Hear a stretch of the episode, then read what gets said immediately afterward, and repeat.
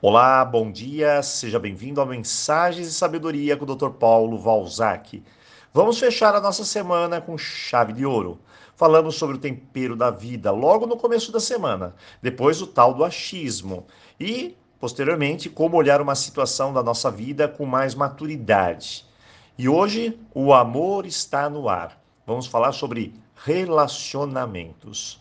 Ontem, eu revendo algumas anotações, me deparei com uma pergunta.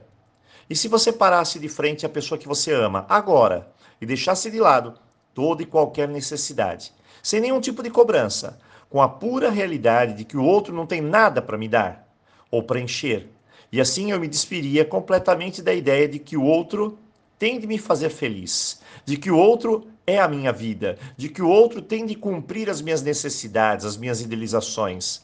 Eu pergunto: o que sobraria? Bom, será que sobraria um vazio? Não.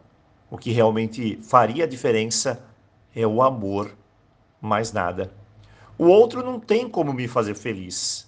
Ele pode me deixar alegre, compartilhar comigo, dar o que tem de dar, receber o que tem para receber, mas o relacionamento não se trata de completude.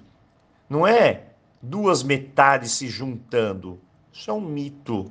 Relacionamento é crescimento. Ambos, os dois, juntos, unidos, vão crescer com o que gostam e o que não gostam um no outro. Isso é maturidade na relação, isso é construção. Quando impomos regras, criamos a ditadura na morte da relação. O outro não tem que cumprir papel de filho, de pai, de mãe no seu relacionamento o outro tem de entrar com sua luz e sua sombra e juntos vamos trabalhar no melhor. Relacionamento é dar a mão e seguir juntos na jornada. Na maioria das vezes levamos nossos traumas, feridas, dores para a relação a dois, como se o outro tivesse o papel de me curar, de me satisfazer, isso não irá acontecer. O que irá acontecer, sim, é que com o tempo você vai adoecer a relação. Hoje eu abro espaço para a semana que entra, cujo título será Relacionamentos Saudáveis. Na verdade, eu não vou consertar a sua relação, eu vou apenas levar alguns insights para que você analise, pense, reflita no melhor jeito de se relacionar diante de tantas e tantas dificuldades que temos. Muitas pessoas me dizem, doutor Paulo, eu perdi a paixão na relação. Na verdade, as paixões são ilusões, são projeções do que eu quero, mais nada. E na convivência a dois, eu vou perdendo essas ilusões por conta da realidade que se apresenta. Isso é saudável, normal e abre espaço para o amor. A ilusão do dia a dia é lutar pelo poder, pelo controle, onde estamos imersos no eu, e eu e eu. E numa relação, nós somos nós, na cooperação, na troca, no dar e receber.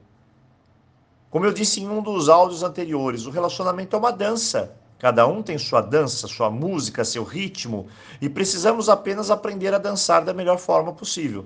Exige treino, renúncias, paciência, é estabelecer amorosamente limites, é abandonar alguns papéis, e apenas ser quem você é, homem ou mulher.